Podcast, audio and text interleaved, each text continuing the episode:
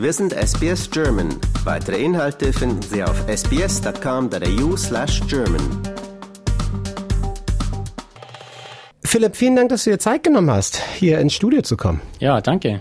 Du bist, bist ja noch nicht lange in Sydney. Nee, ich bin gestern Abend recht spät angekommen, hatte noch ein bisschen Verspätung im Flug. Ja, du kamst aus, aus äh, Neuseeland, meinst Genau, du? von ja. Auckland bin ich rübergeflogen und ähm, hatte eine Woche dort. Ja, und wie hat's dir gefallen in Neuseeland?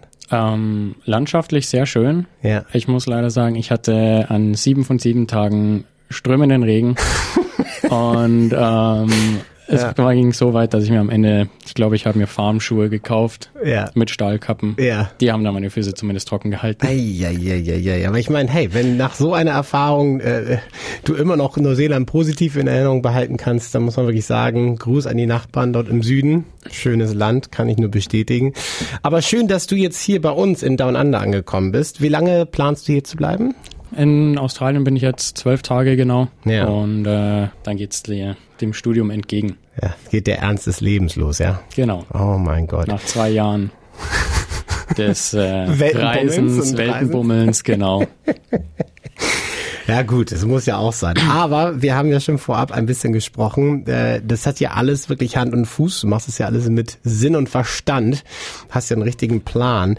Du bist leidenschaftlicher, ich würde auch nicht mal sagen Segler. Du bist leidenschaftlicher Schifffahrer, Nautiker, wie soll man sagen? Du bist dem Meer verbunden, dem Gewässern Genau. verbunden, dem, dem Wasser verbunden. Ja. Erzähl mal bitte, ähm, wie, wie kommt ein 21-jähriger Jung aus Landshut dazu, ähm, um die Weltmeere zu segeln? Das liegt ja nicht wirklich nahe. Jetzt in Bayern ist jetzt vielleicht nicht Segeln Genau. das erste Hobby. Genau, das ist richtig. Ähm, angefangen hat's damit, dass mein Onkel beruflich in Hamburg war, Ja. hat dort ein Segeln gelernt, war in einem Segelverein und ist dann nach ein paar Jahren wieder zurück nach äh, Regensburg gegangen, also nicht weit von mir weg, und ist dort einem lokalen Segelverein beigetreten. Ja okay. Und ähm, als ich in der vierten Klasse war, kam dann die Frage, Philipp, willst du segeln lernen? Und ich habe mir gedacht, probierst du mal. Saß dann einen Schnuppertag auf einem Opti, kleines Anfängerboot. ja. Und ähm, ja, habe dann ein Jugendcamp gemacht, wo ich meinen jüngsten Segelschein absolviert, ja, bekommen habe am Ende. Nichts Großes, aber das war der Einstieg gewesen und dann ging's ja, direkt ins Regattasegeln. Und das hat das Feuer entfacht, ja. Von da Genau. ging's dann wirklich, gab's eigentlich nur noch eine Richtung. Genau, also meine erste Regatta ist gleich ziemlich gut verlaufen Ja. und äh, von da an war ich gewissermaßen süchtig. Es ist auf jeden Fall schön, so eine Passion so jung zu Ja. entdecken und, und so früh zu entdecken für einen selbst. Das heißt, das Sportsegeln hat's dir erstmal richtig angetan. Genau, Und also vom Opti, das sind ja diese kleinen viereckig oder rechteckigen Kleinbötchen, klassischer Genau. Einstieg, ging's dann wie weiter für dich? ähm, anschließend, ja, vier Jahre bin ich Opti gesegelt, dann Ja. umgestiegen auf einen 420er. Ähm, das so, nach dem Opti gibt's eigentlich zwei gängige Varianten oder drei. Ja. Und das sind 420er, 29er oder Laser. Laser ist jetzt noch ein Einmannboot, 420er und 29er sind äh, Zweimannboote. Und ähm, in meinem Verein hatten wir keine 29er. Die sind noch mal ein bisschen schneller und sportlicher als der 420er, aber also war halt für mich die nächste Station 420er segeln und äh, hatte da auch Glück, dass ich einen sehr guten Trainer hatte, Ja. äh, Michael Zonewitz, der ja hat es mit Mitte 70 bei uns angefangen, einfach so im Spaß Ja. in der Rente und ähm, ja, hat mich dann noch drei Jahre trainiert und er war aber auch Trainer der deutschen, ich meine 470er Nationalmannschaft Oh wow, okay. und äh, hat das 420, den 420er Kader in NRW, meine ich, auch noch trainiert. Aber das ist auch schon ja, relativ lange her. Ist jetzt leider ähm, dieses Jahr verstorben. Oh. Er hat mir auf jeden Fall viel, viel beigebracht und ähm, mich segeltechnisch, insbesondere was Trim und Regattasegeln angeht, ja, sehr, sehr geholfen. Ich glaube, das ist auch äh, so ein Muster, was immer wieder auftaucht, dass man einfach auch so eine prägende Figur braucht. Sei Ja. es jetzt irgendwie in der Schule einen prägenden Lehrer oder halt dann bei so einer Passion, Segeln, Genau. Leidenschaft, Sportbereich oder Kunstbereich oder Musik, wie auch immer, tauchen oftmals dann taucht ein oder tauchen mehrere prägende Persönlichkeiten da ja auf und ähm, anscheinend hast du da ja wirklich dann deine Person gefunden, die dich da auch wirklich Ja. vorangebracht hat auf deinem Weg. Ähm, wann hast du für dich das erste, wirklich das, wenn du so zurückdenkst an dein Leben, Wann war für dich klar, dass das Boote, das Schifffahrt, das Segeln, dass, dass, dass, dass, dass das, dieses ganze Metier dich wirklich anzündet, dich interessiert? Schon als kleines Kind, also jetzt bevor ich Segeln angefangen habe, ich Ja. weiß, in Rendsburg, da gibt's dieses Café Am Nordostseekanal genau, am ja. Nordostseekanal. Und ähm, ich glaube, da war ich vier, fünf, sechs Jahre alt, irgendwas in dem Dreh. Da haben wir mal meinen Onkel in Hamburg besucht und waren dann noch dorten. Und ich weiß, wie ich halt diese großen Schiffe angeschaut habe, die da äh, an dem Lokal vorbeifahren. Und ähm, heute bin ich der, der oben auf der Brücke steht und darunter winkt. Und Ja, das ist einmal so eine Sache, die, ja, wo sich ein Kreis schließt für mich. ja. Und ähm, ja, mit dem Segeln selber, jetzt nicht nur Seefahrt, ja, war dann so mit 12, 13 schon der Punkt, wo ich gesagt habe, das will ich eigentlich mein restliches Leben lang machen.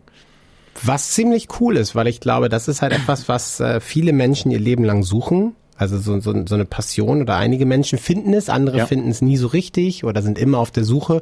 Und sowas so schnell zu finden, das ist natürlich auch ein wirklich äh, was was Besonderes, dass man wirklich schon so früh weiß, das möchte ich gerne machen. Ja. Wie wie war es dann für dich? Ich meine, du bist dann ja noch immer noch in der Schule gewesen, da lässt sich das ja vielleicht dann nicht ganz so Genau. optimal vereinbaren damit.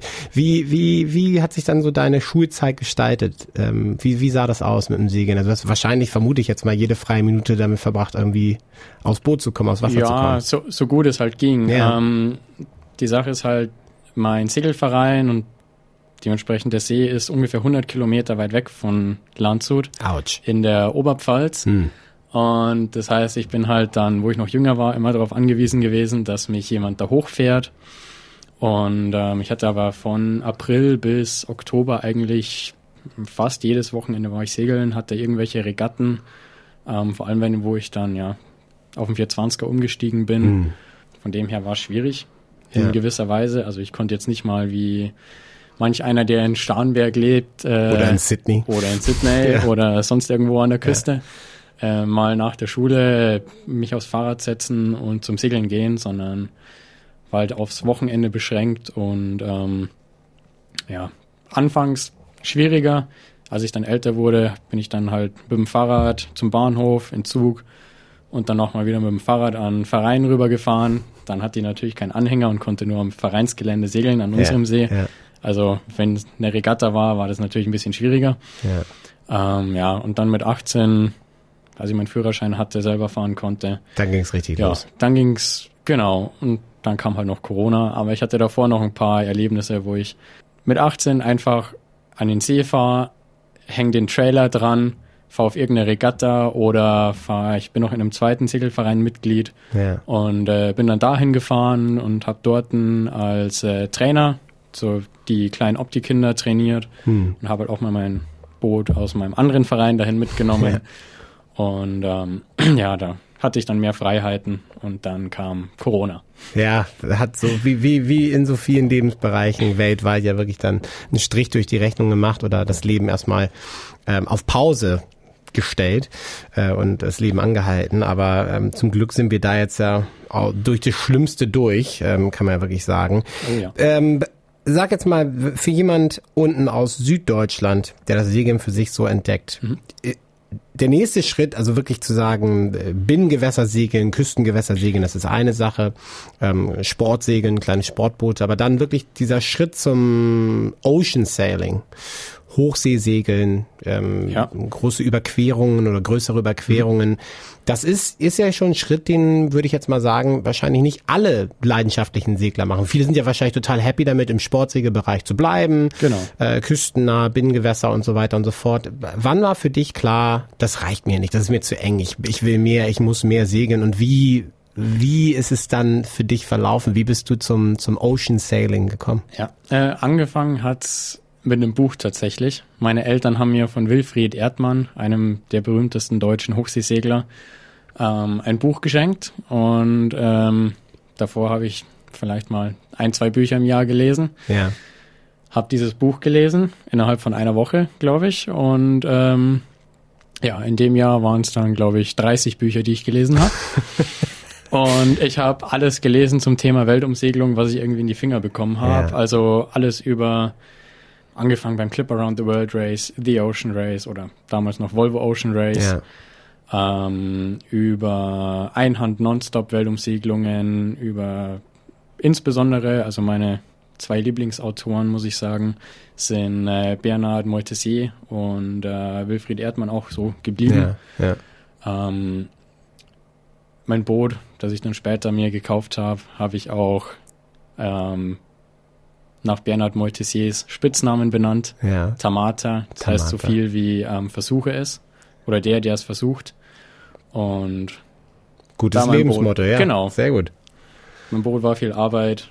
Ähm, es war ein bisschen Glücksspiel, ob es funktioniert am Ende mit meinen Plänen nach dem Ja. Abi segel, äh, segeln zu gehen. Ja. Ähm, ja. Dein Boot. Das, Genau. Wir wir reden jetzt nicht von einem kleinen Laser oder einem kleinen Opti, sondern wir reden schon Nee. von einem richtigen Segelboot. Erzähl mal ein bisschen. Genau, also ich habe mir ja so in der zehnten vorgenommen oder den Plan entwickelt. In der 10. Klasse, ja. Genau. Ähm, nach dem Abi will ich irgendwie segeln gehen und ähm, habe schon gewusst, auf dem Gebrauchtbootmarkt, da findest du immer wieder mal ein gutes Schnäppchen.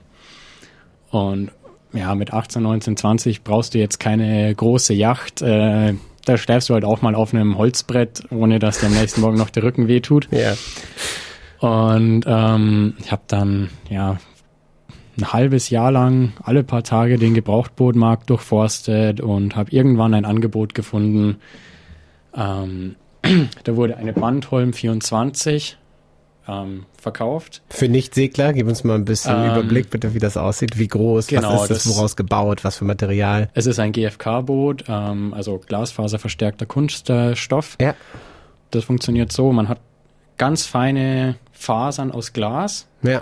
Ähm, und die werden dann in eine Form gelegt und dann wird da Epoxid oder Polyesterharz drüber gekippt und dann wird es eine ja, sehr stabile ähm, oder ergibt es einen sehr stabilen Rumpf, ähm, der einfach zu formen ist, ähm, lange hält, Ja. Plastik. Sehr gut. Wie, wie, wie groß ist das? Ist dein ähm, Boot? Genau, äh, Länge sind 7,30 Meter, 2,30 Meter breit, ähm, 1,30 Meter Tiefgang. Ja. Was für die Bootsgröße sehr erstaunlich ist, ich habe vier Kojen. Vier Kojen. Vier Auf Kojen. siebeneinhalb Metern Länge. Genau. Oh, und wow. ich habe schon mit vier Leuten auf meinem Boot geschlafen. da muss man es- sich, da muss man sich mögen, Man muss ich. sich mögen, aber es ist möglich. Ähm, ja. und trotzdem habe ich noch Platz für ein richtiges CWC, das äh, also mit Ja. Pumpe Ja, ja. und nicht diese Camper-Teile, die man irgendwo hinstellt und hast dann einmal, die man ausleeren muss. Sondern ja, richtige Toilette. Ähm, ich habe einen 40 Liter Kompressorkühlschrank eingebaut. Ich habe einen Zweibrenner Gaskocher. Ich habe einen Kleiderschrank. Ich habe äh, komplett die Elektrik neu gemacht mit indirekter LED-Beleuchtung, ähm, Solar, Windgenerator und, und, und. Also ein bisschen Schnickschnack. ja. Richtiges Funkgerät eingebaut.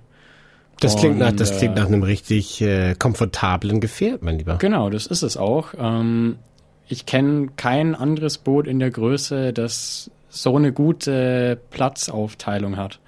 Also bei mir wird wirklich kein bisschen Platz verschenkt im Boot. Ich habe alle vier Kojen in der Größe, dass ich da drin ausgestreckt liegen kann, ohne mich eingeengt zu fühlen. Ja.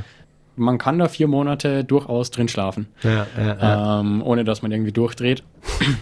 Um richtig aufrecht stehen zu können, fehlen mir zwei Zentimeter Stehhöhe, aber das ist nicht so tragisch. ja. Ähm, Da muss man Abstriche machen. Ja. Genau. Und für die Segler unter euch bei 1,3 Tonnen Ballast im Kiel und 1,1 Tonnen Rumpfgewicht segelt sich das Boot sehr gemütlich, fährt eher durch die Welle als über die Welle. Ja. Und ähm, bei 25 Knoten kann man durchaus noch mit voller Besegelung unterwegs sein. Sehr Eine gut. Sache, die nicht, äh, nicht viele Boote in der Größe kennen, äh, können. Ja. Also viele Wahnsinn. Boote in der Größe, die haben ein Gesamtgewicht von weniger als einer Tonne. Ja. Und mein Boot hat mehr als das Doppelte. Ja. Stabiles Gefährt, also. Genau, ist für die Nordsee konzipiert worden, Ja. äh, in Dänemark gebaut. Und Da kann es auch mal ein bisschen, robust. bisschen, da kann es auch ein bisschen gröber mal sein, da Genau. oben in der See. Dieses Boot hast du quasi äh, restauriert oder repariert und ausgebaut zu Schulzeiten, parallel dazu, ja? Genau. Okay. Also ich habe das Boot eine Woche genau vor dem ersten Lockdown äh, 2020 gekauft. Gutes Projekt über so einen Lockdown. Also ich muss sagen, über Corona kann ich mich nicht im geringsten beschweren. Ja.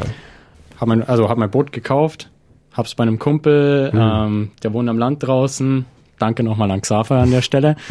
Ähm, in die Halle stellen dürfen Ja. und äh, habe dann meine Stellplatzkosten mit Spezi, Whisky und Co. beglichen. Ja. Weil geht halt so. Ja. Sehr gut. Und ähm, ja, die haben alles an Maschinen, was du dir vorstellen kannst.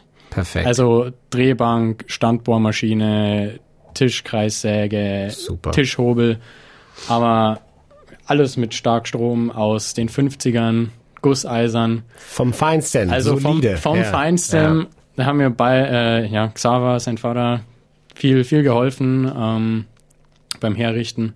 Mein Vater hat auch natürlich mitgebastelt. Hm. Der hat sich vor allem um die Elektrik gekümmert. Damit kennt er sich aus. Ja. Sehr gut. Ja, hab dann im ersten Lockdown natürlich Zeit gehabt, Teile zu suchen, Ja. ähm, zu überlegen, ja, wo fange ich an, was mache ich als erstes.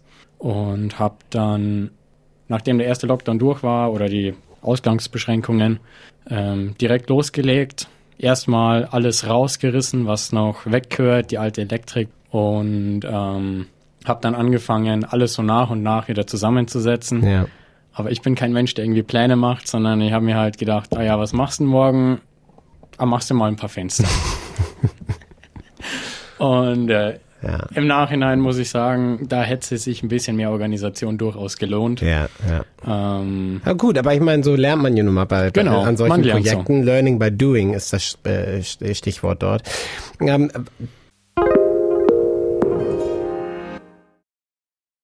als das Boot fertig war und du durch warst mit der Schule, was, wie sah deine erste Reise aus mit diesem, mit deinem Ja. eigenen Boot? Wo ging's hin? Wie, wo bist du genau. abgesegelt? äh, abgereist? Ähm, mein Boot ist ja gerade noch trailerbar. Ja. Also haben wir eine Woche, nachdem ich mein Abi-Zeugnis bekommen hatte, ja. einen Sprinter ausgeliehen und dann sind ich, mein Vater und unser Nachbar mit Boot äh, runter nach Slowenien und haben in Isola eingekrant. Mhm. Und äh, dann bin ich die erste Woche mit meinem Vater von Isola rüber nach Italien und äh, dann langsam die Adriaküste runter. Ja. Meine Eltern und ein paar befreundete Familien, die haben in der Nähe von Ancona Urlaub gemacht. Und dann habe ich einfach dort meinen Vater abgesetzt und bin dann ja nochmal einen Tag mit äh, meinem Bruder, einem Kumpel und ein paar von den anderen Kids, die auch mit noch im Urlaub dabei waren, ein, zwei Etappen gesegelt. Ja, und von da an ging es dann alleine weiter. Hm. Und ja, nach drei, vier Stationen habe ich dann spontan einen Studenten mitgenommen aus Ja. Innsbruck. Ja. Der ist acht, neun Tage an Bord geblieben.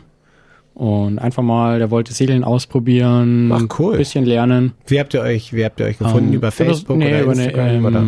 Website, findercrew.net heißt die. Okay, Ähm, cool. da kann man ja, Profil erstellen und sich mit anderen Seglern vernetzen. Genau, darüber haben wir uns gefunden, haben am Abend telefoniert und am nächsten Morgen stand er dann in Italien und wir sind weitergefahren. Ja. Italien war jetzt aber für mich eher so eine Station, wo ich einfach nur durchsegeln wollte. Ja. Da habe ich jetzt nicht groß irgendwas angeschaut. Ich habe mal einen Tag einen Stopp gemacht, aber Ja. ansonsten, wenn das Wetter gut war, weiter, weiter, weiter, Ja. um natürlich möglichst viel Zeit dann in Griechenland zu haben. Und äh, ja, ich habe für Italien etwas mehr als einen Monat gebraucht und dann ging es auch schon rüber von Otranto nach äh, Korfu. Nach Korfu runter nach Griechenland, okay. ähm, wie, wie fühlt sich das an, wenn man so ein, wenn man junger Mann ist, so wie du, und mit der Schule fertig, sein eigenes Boot seefest gemacht hat, umgebaut hat und dann wirklich so raus aufs Meer? Also die Freiheit muss ja unglaublich sein. Das ist ja Genau. etwas, was viele Segler auch, ich habe einige schon interviewen dürfen über meine, über meine Karriere und das ist wirklich natürlich das, was alle Segler einem sagen, diese Freiheit, Ja, das ist wirklich das, was es so besonders macht und wonach man auch ein bisschen süchtig wird.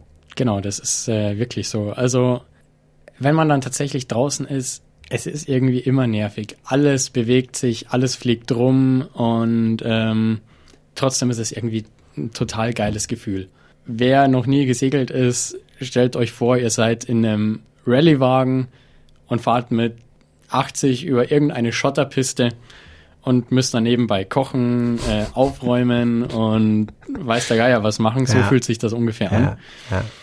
Aber es ist einfach ja ein Gefühl von Freiheit, von Unabhängigkeit und du bist ja auf dich allein gestellt erstmal. Auch meine, Verantwortung. Ne? Man muss Du- natürlich genau, auch viel Verantwortung, Verantwortung. übernehmen. Ja. Wenn du Crew an Bord hast, natürlich, Klar. du bist als, auch wenn es nur ein kleines 7-Meter-Boot ist, du bist der rechtlich gesehen der Kapitän und Mhm. bist für das Leben der restlichen Crew verantwortlich. Im Mittelmeer, du hast immer irgendwas in Funkreichweite, aber im dümmsten Fall braucht so ein Helikopter trotzdem eine Stunde, bis er bei dir ist. Da Und kann ein einiges schief gehen. Ja, da kann einiges schief gehen. Das stimmt natürlich. Eine Stunde schwimmt nicht jeder. Nein. Das muss man leider wirklich so sagen. Und ähm, kommt natürlich dann auch auf Wetter und Co. an, aber Ja. ja. trotzdem Mittelmeer ist noch sehr sicher zum Segeln. Du bist immer irgendwo in Funkreichweite, es Ja. sind viele Boote unterwegs. Wenn du dann eine Ozeanüberquerung machst, da wird's dann schon anders. Und da wollte ich natürlich genau hinkommen, weil dir das Mittelmeer natürlich nicht gereicht hat. Ist ja klar, wenn man erstmal da einsteigt und du sagst schon, du liest, Genau. äh, hast 30 Bücher gelesen von Welt und Weltenumseglern und Abenteurern ähm, und dich da inspiriert gefühlt. Wie, wie ging es dann für dich weiter? Ähm, ist jetzt ja noch nicht so lange her, aber du hast ja schon relativ sag ich mal, in Über Overdrive geschaltet. Und das ist Ganze ja ein bisschen beschleunigt, diesen ganzen Werdegang. Also es war ja klar, Genau. dass dir das nicht reicht und du wolltest mehr. Äh, Du hast jetzt ja auch schon größere Überquerungen hinter dir. Wie, wie bist du dazu gekommen? Wo ging's hin? Erzähl mal bitte. Genau. Ähm, dazu gekommen bin ich durch meinen ersten Segeltrip in Griechenland. Ja. Ähm, ich bin vier Wochen in Pilos festgesessen. Das Wetter wollte einfach nicht mitspielen und dann habe ich mir nach anderthalb Wochen gedacht, ich fahre mal mit einer Fähre nach Rhodos rüber, Ja. ähm, bleibe ein paar Tage bei unseren Freunden dort und fahre dann zurück zu meinem Boot. Und dann habe ich in der Zeit auf Facebook eine Anfrage gesehen, ähm, wo jemand Crew für eine Überführung von Rhodos nach Athen gesucht hat. Und da ich von Athen mit dem Bus wieder zurück zu meinem Boot musste, habe ich mir gedacht, perfekt, fährst du damit. Ja. Hab dem geschrieben und kurzes Videotelefonat und dann war ich auch gleich dabei. Und ähm, ja, wir sind dann in Kontakt geblieben und als ich dann im Sommer drauf mein Boot wieder zurückgesegelt habe nach äh, Italien, Mhm. habe ich vorher noch zwei Wochen, ein, anderthalb Wochen in äh, Athen im Boatyard ihm geholfen, sein Boot für die Weltumsegelung herzurichten. Ja. Und nachdem ich dann meinen zweiten Vertrag auf einem Frachter hinter mir hatte, habe ich noch ein bisschen gearbeitet, bisschen Geld reinbekommen und äh, bin dann nach Panama geflogen, um mit äh, Moritz, ähm, dem ich da geholfen habe in Ja. Athen, ähm, von Panama durch den Kanal erstmal auf die Galapagos-Inseln zu segeln. Toll. Von dort ging es dann nach Französisch-Polynesien, erstmal auf die Marquesas, dann kreuz und quer durch die Tuamotus, Morea, Tahiti und äh, genau, von da jetzt weiter nach Neuseeland und jetzt bin ich hier in Australien. Klingt nach einer absoluten Traumreise und nach, einem, nach einer tollen Erfahrung. Das haben nicht viele Menschen schon Ja. mal erleben dürfen in ihrem Leben und du schon in Das so, ist so jungen Jahren. Ähm, wie geht es jetzt für dich weiter? Es gibt ja dann einige Segler, die versuchen, äh, daraus eine, eine, eine Karriere zu machen. Also nur aus dem Segeln. Das ist natürlich nicht ganz leicht. Ähm, gibt es verschiedene Wege. Genau. Ähm, du hast dich für einen anderen Weg entschieden, was ich, was ich persönlich sehr smart finde und sehr clever, weil du ähm, einen Weg, glaube ich, jetzt für dich gefunden hast, wo du trotzdem der Schifffahrt im, im weitesten Sinne äh, natürlich äh, erhalten bleibst und äh, Genau. da eine Karriere draus machen kannst, aber auch genug Zeit, Freiheiten und vor allen Dingen auch Geld verdienst für deine Ja. Leidenschaft des Segelns. Genau, also ich fange jetzt im September an mit meinem Nautikstudium Ja. Und äh, es ist für mich natürlich so ein bisschen zwei Fliegen mit einer Klappe. ähm, das bringt mich seglerisch vorwärts, weil ich natürlich die ganze Theorie des Theoriewissen habe, Navigation, Seefahrtsrecht etc. Ähm, was natürlich dann die Theorieprüfungen eventueller folgender Segelscheine Ja. Qualifikationsnachweise erleichtert.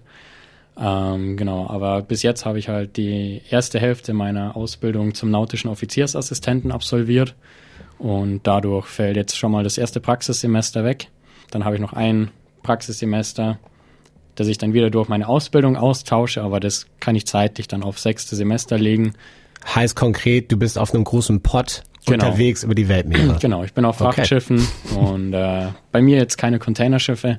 Ja. Wir transportieren ja Spezialfracht. Stückgut, Frachter oder? Genau, speziell? Stückgut, äh, Heavy Lift, um genau zu sein.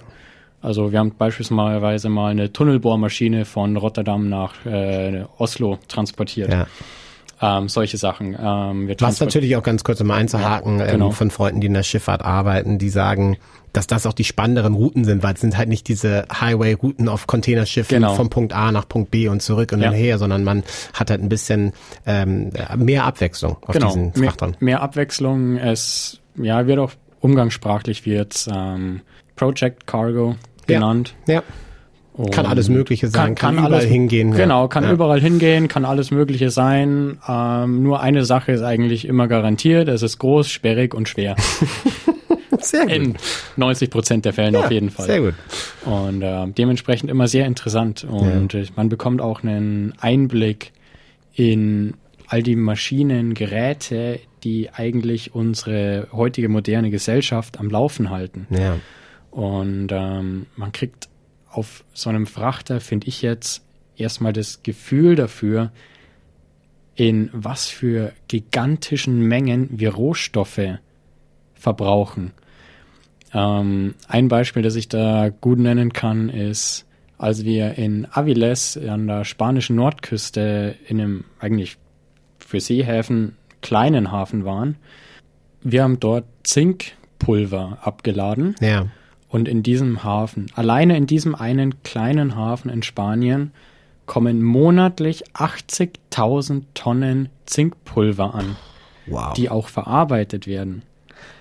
Zusätzlich, also das ist eine große Stahlindustrie, werden dort monatlich etwa 250.000 Tonnen Stahl verarbeitet.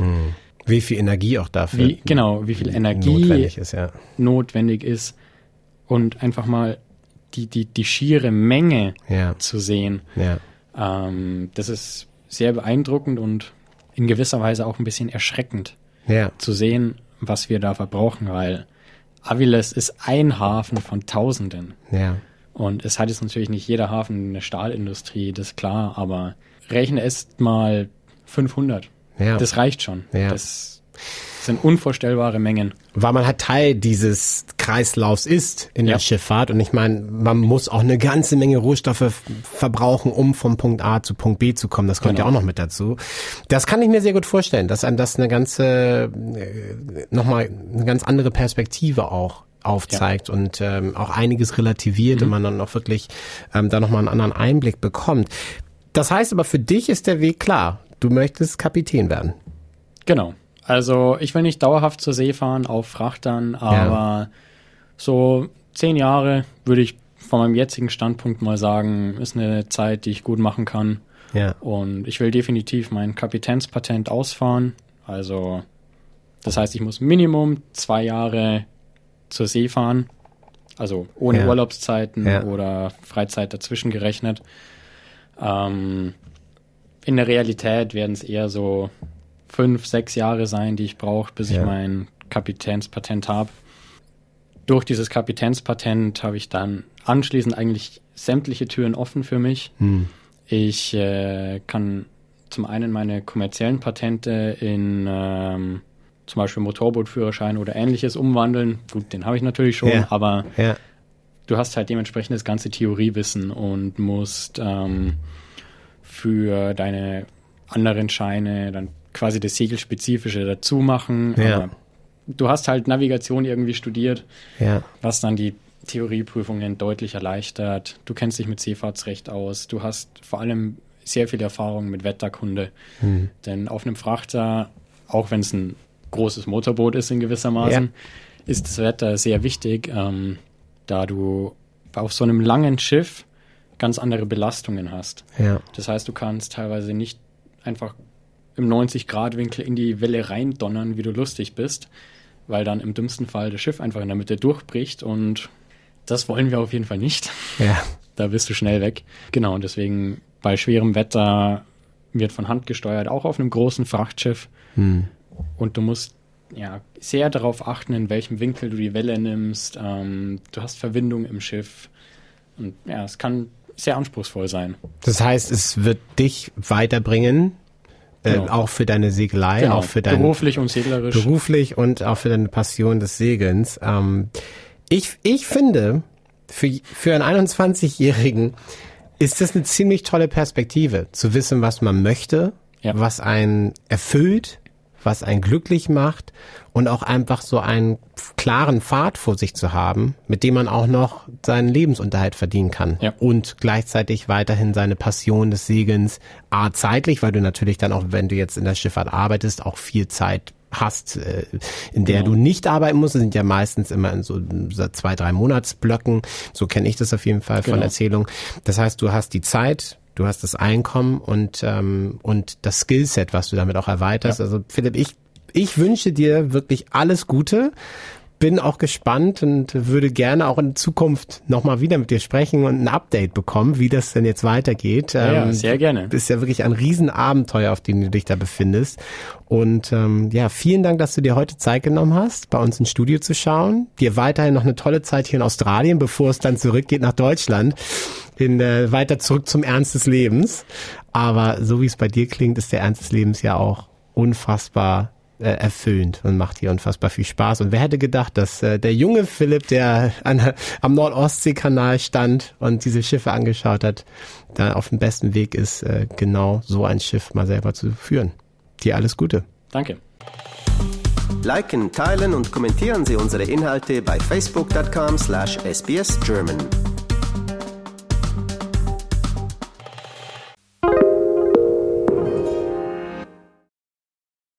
SBS is Australia's most trusted multilingual broadcaster.